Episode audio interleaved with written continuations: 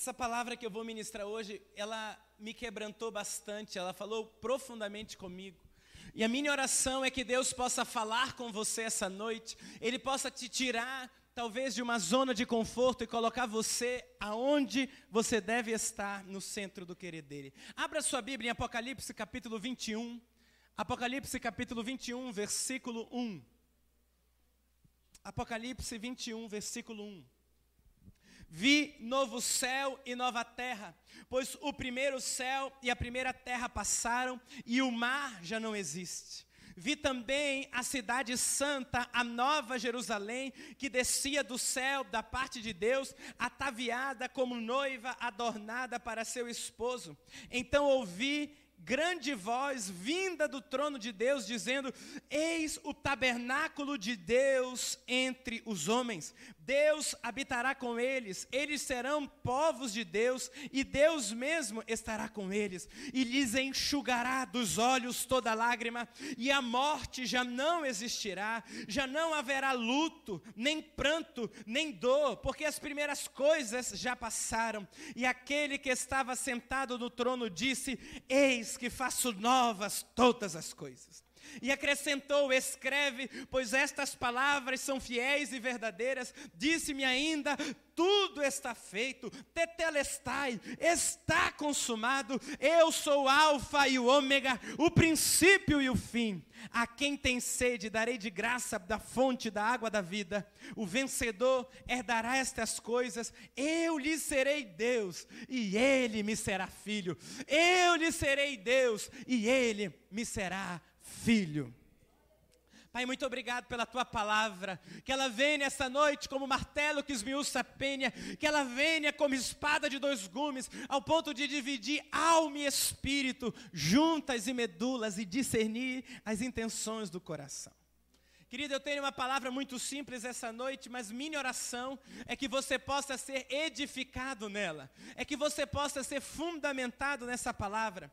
Sabe, às vezes eu acho que a nossa geração busca, às vezes, palavras tão inovadoras, busca a última revelação, busca uma palavra em que as pessoas vão dizer assim: Uau, que palavra! E na verdade o que eu tenho sentido é que tudo que nós precisamos é voltar aos fundamentos, tudo que nós precisamos é voltar a concretude da simplicidade da fé.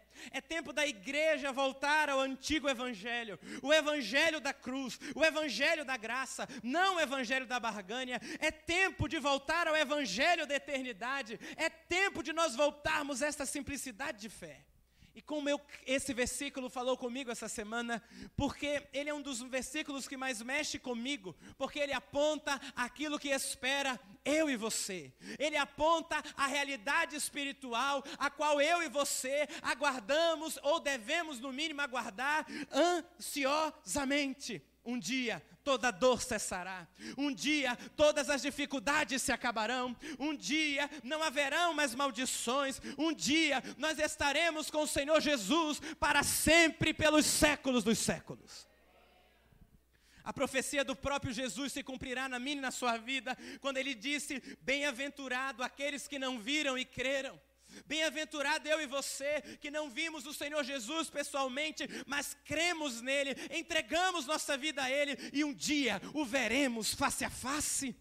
Sabe, essa palavra é poderosa, porque Jesus segue mudando vidas, Jesus segue restaurando histórias, Jesus segue mudando destinos, Ele é o mesmo ontem, hoje será para sempre. Mas ainda que nós possamos experimentar a ação de Jesus na nossa vida nesse momento, ainda que eu e você possamos experimentar curas, milagres, transformações, bênçãos, eu e você nunca podemos esquecer de que nós estamos aqui somente de passagem. Sabe, querido, a tendência do ser humano é ao experimentar a bênção do Senhor, é ao experimentar o favor do Senhor, querer ficar aqui. Porque talvez você até quer ir quando está tudo ruim, mas quando está tudo bem, você esquece que você é passageiro, você esquece que você é peregrino, você esquece que você não é daqui. E hoje o Senhor Jesus quer nos lembrar: eu e você não somos daqui.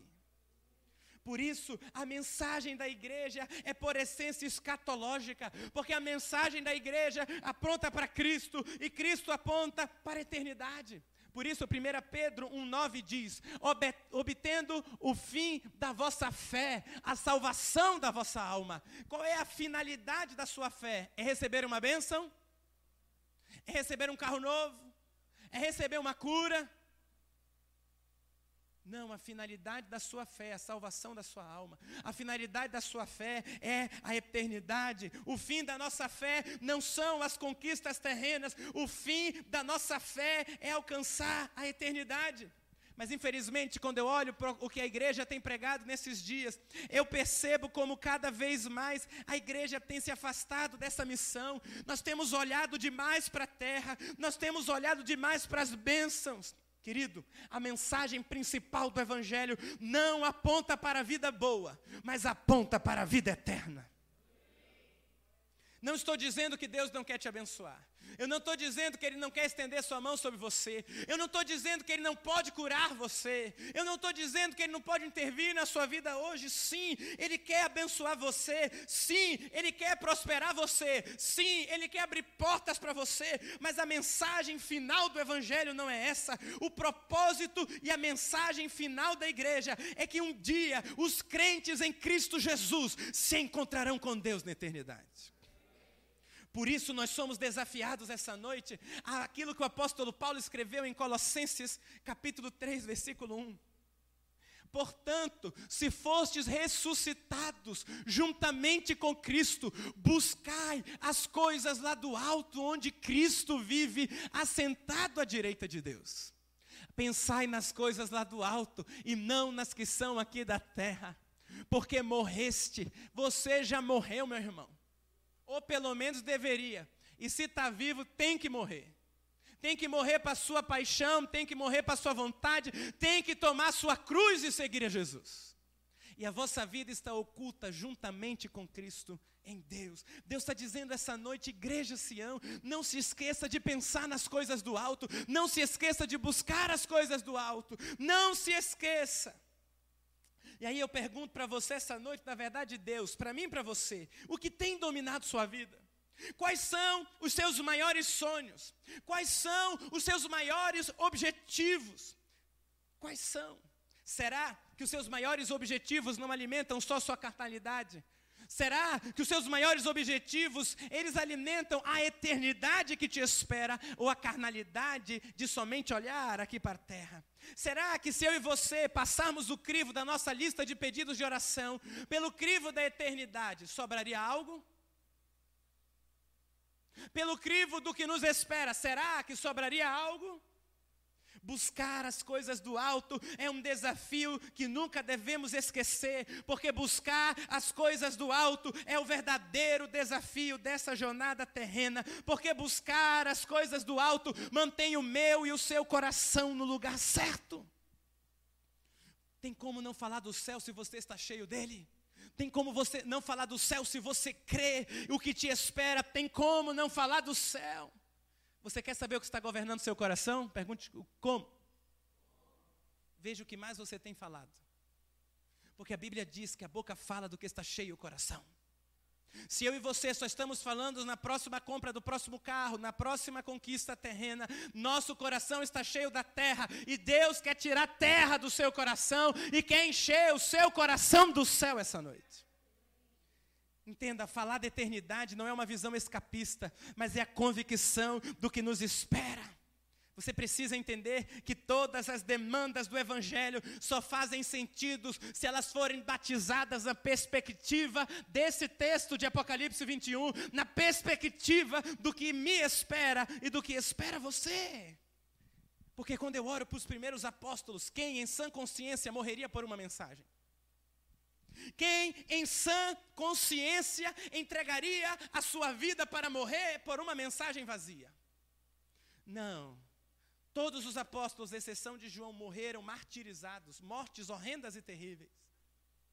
Mas o que fez esses homens não negarem sua fé? O que faz pessoas dos nossos dias não negarem a sua fé? O que faz isso? É a certeza de que ao fechar os olhos aqui, os nossos olhos se abrirão diante do trono de Deus. Nós precisamos voltar à convicção da eternidade. Por isso, 1 Pedro 2,11 diz o seguinte: Amados, exorto-vos como? Vamos dizer como? Peregrinos e forasteiros que sois, a vos habiterdes das paixões carnais que fazem guerra contra a alma. Peregrinos, você é um peregrino, meu irmão. Você não é daqui. Por isso que a Bíblia vai trazer então uma definição do grego do que é peregrino. E ela tem algumas definições. A palavra grega é pairóicos, que significa forasteiro, alguém que vive num lugar sem cidadania, alguém que vive na terra como um estranho, que reside em uma terra temporariamente. Primeira verdade aqui sobre o que é ser forasteiro é alguém que vive em um lugar sem direito de cidadania. Isso significa que se você é forasteiro, não tem nada aqui nessa dimensão terrena que pertence a você. Não tem nada.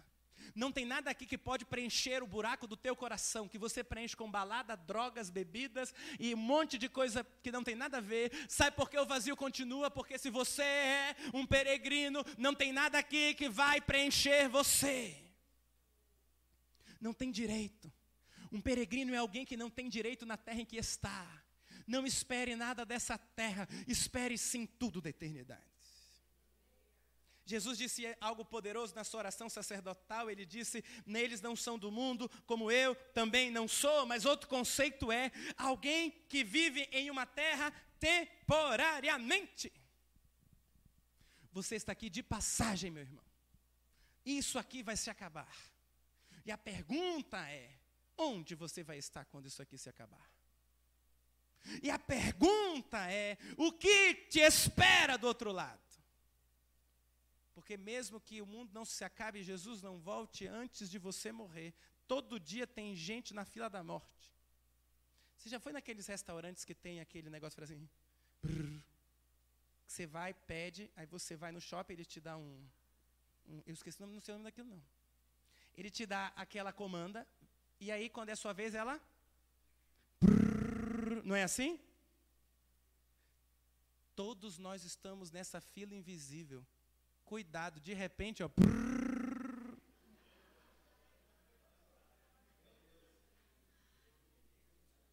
A minha pergunta para você e da Escritura essa noite é: se isso te causa medo ou esperança? Você não é daqui, você é um forasteiro. Você não é daqui, você é um forasteiro. A pergunta que surge é: então, se eu não sou daqui, por que eu estou aqui? É porque eu e você temos uma missão.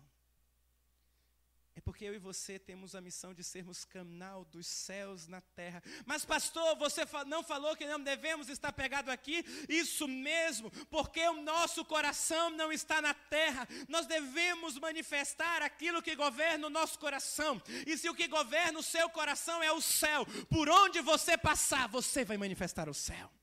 Quando o coração de um crente está em Jesus no céu, enquanto ele está na terra, ele manifesta aquilo que o está governando. Por isso, na oração do Pai Nosso, Jesus nos ensinou a orar: Venha o teu reino, seja feita a tua vontade na terra, assim como ela é feita nos céus.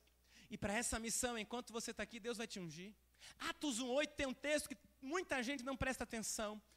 E todo pentecostal sabe de cor, Atos 1,8. Mas recebereis poder ao descer sobre vós o Espírito Santo, e sereis minhas testemunhas, tanto em Jerusalém, como em toda a Judéia e Samaria e até os confins. Você sabe o que significa a palavra testemunha? A palavra testemunha do original grego é martur, que dá origem à palavra Marte, aquele que morre por uma causa. Palavra está dizendo: você vai receber poder do Espírito Santo. E o objetivo maior de você receber poder do Espírito Santo é para que você consiga ser fiel até a morte, se preciso for. Você vai receber poder do alto para ser fiel. Sabe, querido, quem em sã consciência está disposto a isso? Quem? Quem está tão cheio do céu que perdeu o sabor pela terra. Porque a maior marca, escute isso, de alguém cheio do Espírito, não é os dons que ele manifesta, mas é a sua fidelidade a Deus. Tal qual ocorreu com Estevão. Estevão estava sendo apedrejado por causa do Evangelho. A Bíblia diz então que ele olha para os céus em Atos 7, 55, mas Estevão, cheio do Espírito Santo, fitou os olhos no céu e viu a glória de Deus e Jesus que estava à sua direita. E disse: Eis que vejo os céus abertos e o filho do homem em pé à destra de Deus. Eles, porém, clamavam, taparam os ouvidos unânime e arremeteram contra ele e lançando fora da cidade o apedrejaram. Aí olha a resposta de Estevão, mais para frente, por favor, 59. E apedrejava Estevão que invocava e dizia: Senhor Jesus, recebe meu espírito.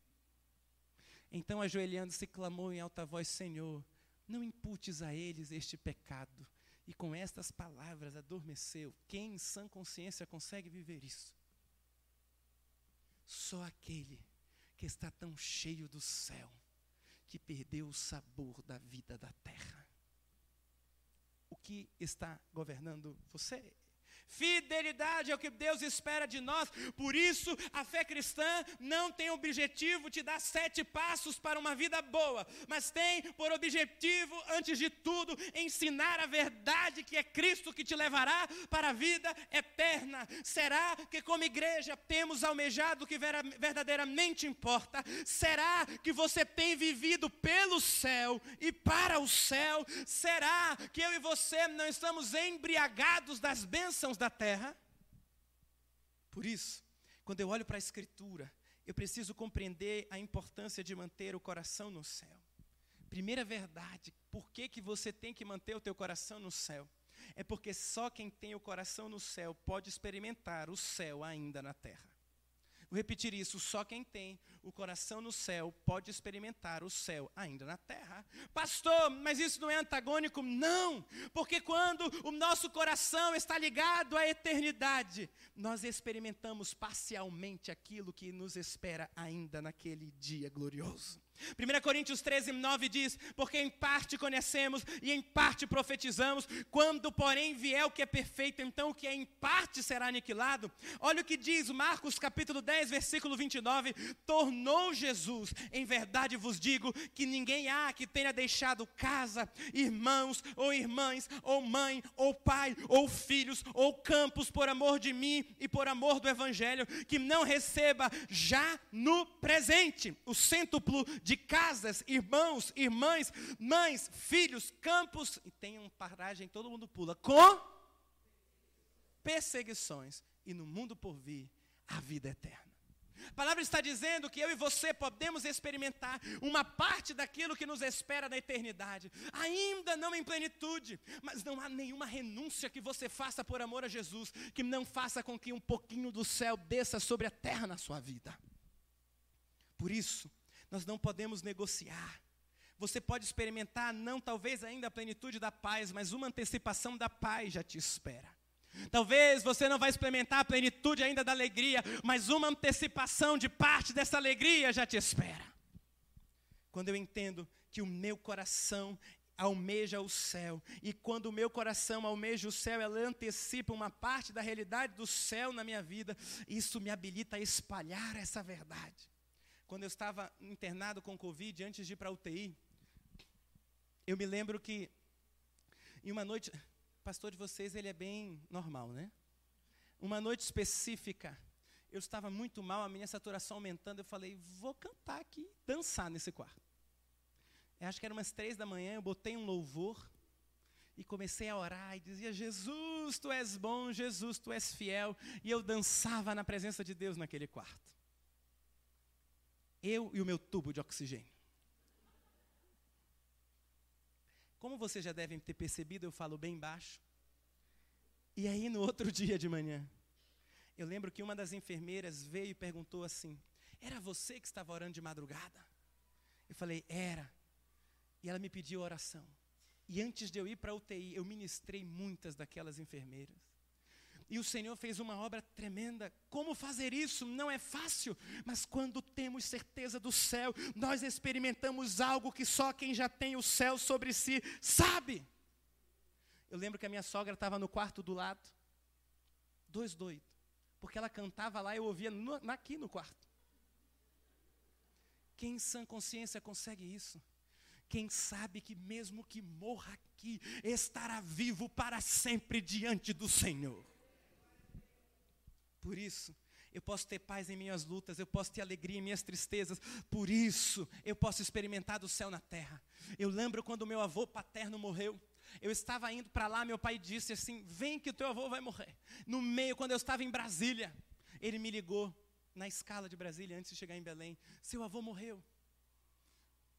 Não sei, meu pai imprudente, para que, que ele me contou, né? Que aí eu fui o voo inteiro triste, mas tudo bem. Mas ele foi me pegar no aeroporto, eu já fui direto para onde o corpo estava sendo velado do meu avô, e eu tive uma das experiências mais doidas da minha vida. Porque eu olhei o corpo do meu avô e eu tive uma vontade de rir. Eu falei, eu devo estar muito nervoso, né? Uma vontade de rir. Eu tinha ganhado o meu, o meu avô para Cristo poucas semanas antes. E eu falei, por que, que eu estou rindo? Gente, era uma vontade de gargalhar. Eu falei, eu estou louco. Vou me dar um rivotril aqui. E eu lembro que eu olhei, eu saí e falei, porque ia ser muito escandaloso, né? Uma pessoa rir olhando para um corpo. Eu lembro que eu saí e falei, Deus, eu estou ficando louco. O Espírito Santo falou no meu coração, não. É que a sua alma, as suas emoções estão tristes pela perda do seu avô, mas seu espírito sabe que ele está comigo. Eu tive o privilégio de fazer o velório dele. Porque quando a convicção que nos governa é o que nos espera, nada pode nos parar aqui na terra. Segunda verdade, somente a perspectiva da convicção do céu nos mantém firmes na nossa fé. O que manteve Estevão fiel no meio do seu martírio foi a convicção de que sua fé em Cristo o levaria para a eternidade. Muitas vezes, queridos, somos inconstantes na nossa fé, porque nós estamos olhando para a perspectiva terrena. Todo mundo tem problema, todo mundo tem meta para bater. Todo mundo tem um desafio. Você acha que o seu é maior, o outro acha que é o dele. Mas uma coisa nos mantém firmes, independente dos desafios, essa certeza profética de que Cristo Jesus nos aguarda. Por isso, 2 Coríntios diz: por isso não desanimamos. Pelo contrário, mesmo que o nosso homem exterior se corrompa, o nosso homem interior se renova de dia em dia, porque a nossa leve e momentânea tribulação produz para nós eterno peso de glória acima de qualquer comparação. E aqui está o segredo: não olhando nós para as coisas que se veem, mas olhando nós para as que não se veem, porque as que se veem são temporais, mas as que não se se veem são eternas. Quando você conseguir, conseguir, pelos olhos da fé, enxergar o invisível, você vai viver o impossível na sua vida. Ele diz: fique, foque os olhos naquilo que você não está vendo naturalmente, mas você vê pelos olhos da fé. Embora o seu homem exterior se desgaste, embora estejam lutas, por dentro somos renovados. Quando? Quando nós olhamos para aquilo que nos espera. Por isso, nos dias de dificuldade, aprenda a adorar por quê? Porque a adoração antecipa a realidade do céu. Vou repetir isso. A adoração antecipa a realidade do céu. Querido, 24 horas por dia, 7 dias por semana, existe adoração sendo emitida diante do trono de Deus. E quando você adora, junto com a igreja triunfante. O que é a igreja triunfante? Aquela que já está na eternidade. Junto com os anjos, querubins e serafins, apesar do que você está vivendo, a dimensão do céu desce à terra sobre a sua vida. A genuína adoração na perspectiva da eternidade é a revelação de quem Jesus é e não do que ele faz. Outra verdade, só diante da perspectiva do que nos espera podemos ser transformados. Só assim. Só assim.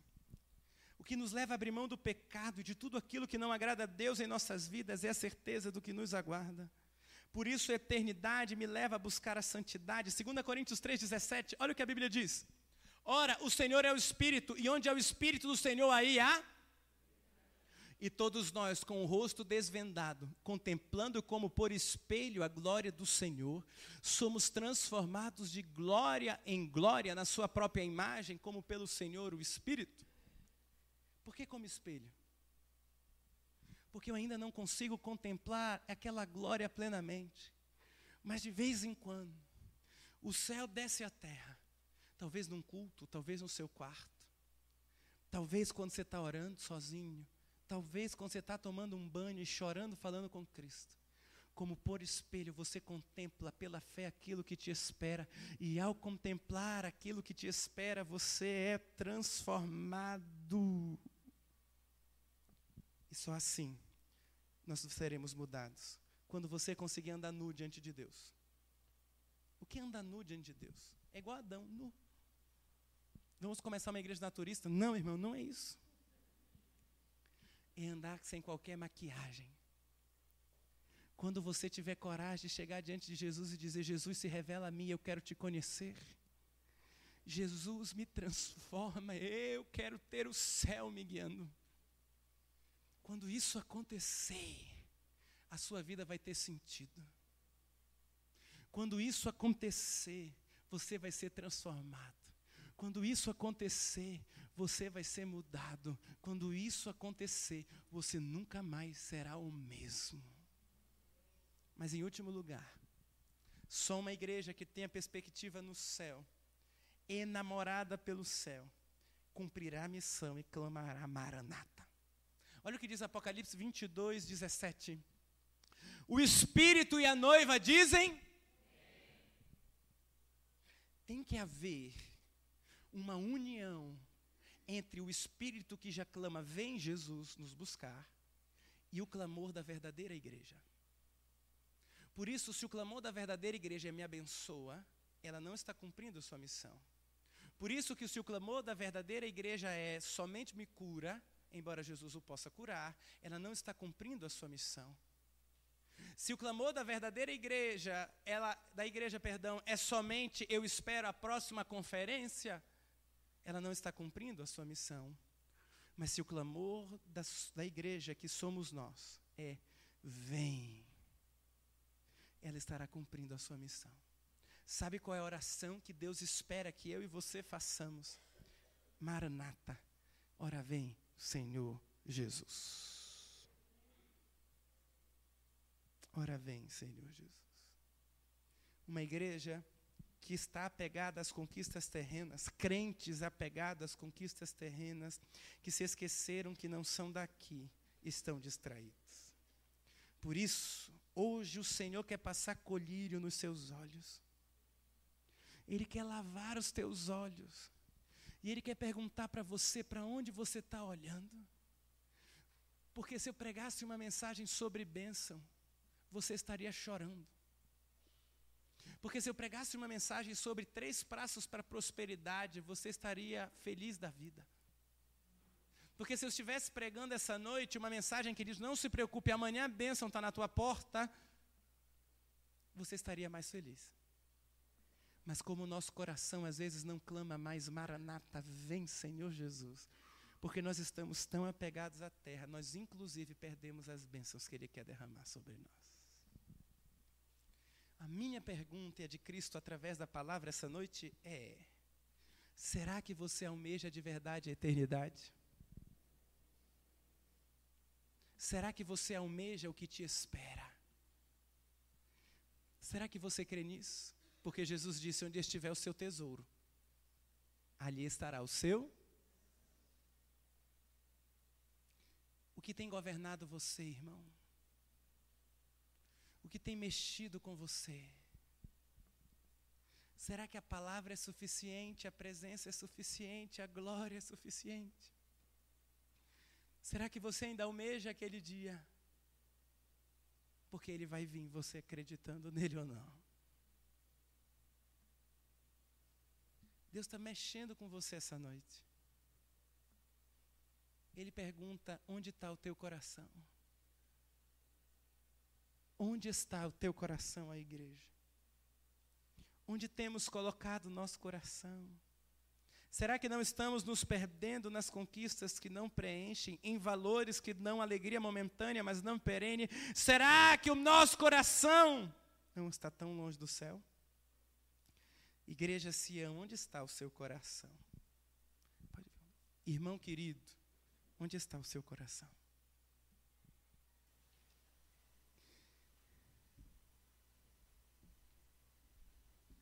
Hoje eu soube que o pastor que me batizou faleceu. Né? Temos algumas ex-ovelhas dele aqui, minhas mãos aqui, ó. E eu, e eu passei o dia meio quebrantado por essa mensagem. E quando eu soube que ele faleceu, ele já era um senhor de 80 anos, já estava enfermo. Essa mensagem fez tanto sentido. Porque é isso que vai esperar você ou não. Mas eu sei que é o que me espera. É tempo. Você pode ficar em pé, por gentileza? De voltar o nosso coração para onde verdadeiramente importa. É tempo de voltar o nosso coração para a eternidade. Porque sabe a sua conta bancária milionária, ela vai ficar. Sabe o seu cargo de trabalho que você valoriza e acha que é a melhor coisa do mundo, ele não vale nada no céu. Nada. Como disse o Senhor Jesus para aquele jovem rico louco, esta noite pedirão tua alma e o que tens guardado, para quem ficará? Você está pronto para esse encontro? E eu não estou falando uma mensagem para novos crentes, não, é para crente velho mesmo. O seu coração tem almejado o céu. Eu queria que você fechasse os teus olhos e falasse com o Senhor por uns instantes. Será que o seu coração almeja a eternidade? Será que o seu coração tem almejado aquilo que verdadeiramente importa? Porque se tem a luta que você acha grande, Jesus chama de leve e momentânea, porque nada se compara àquilo que nos espera. Nada, nada, nada. Como está o seu coração? Ou melhor, onde está o seu coração? Talvez a religião é algo que pesa para você, ela não pode nada. Esta igreja não salva ninguém. Quem salva as pessoas é Jesus de Nazaré. Eu não salvo ninguém. Só o Senhor salva.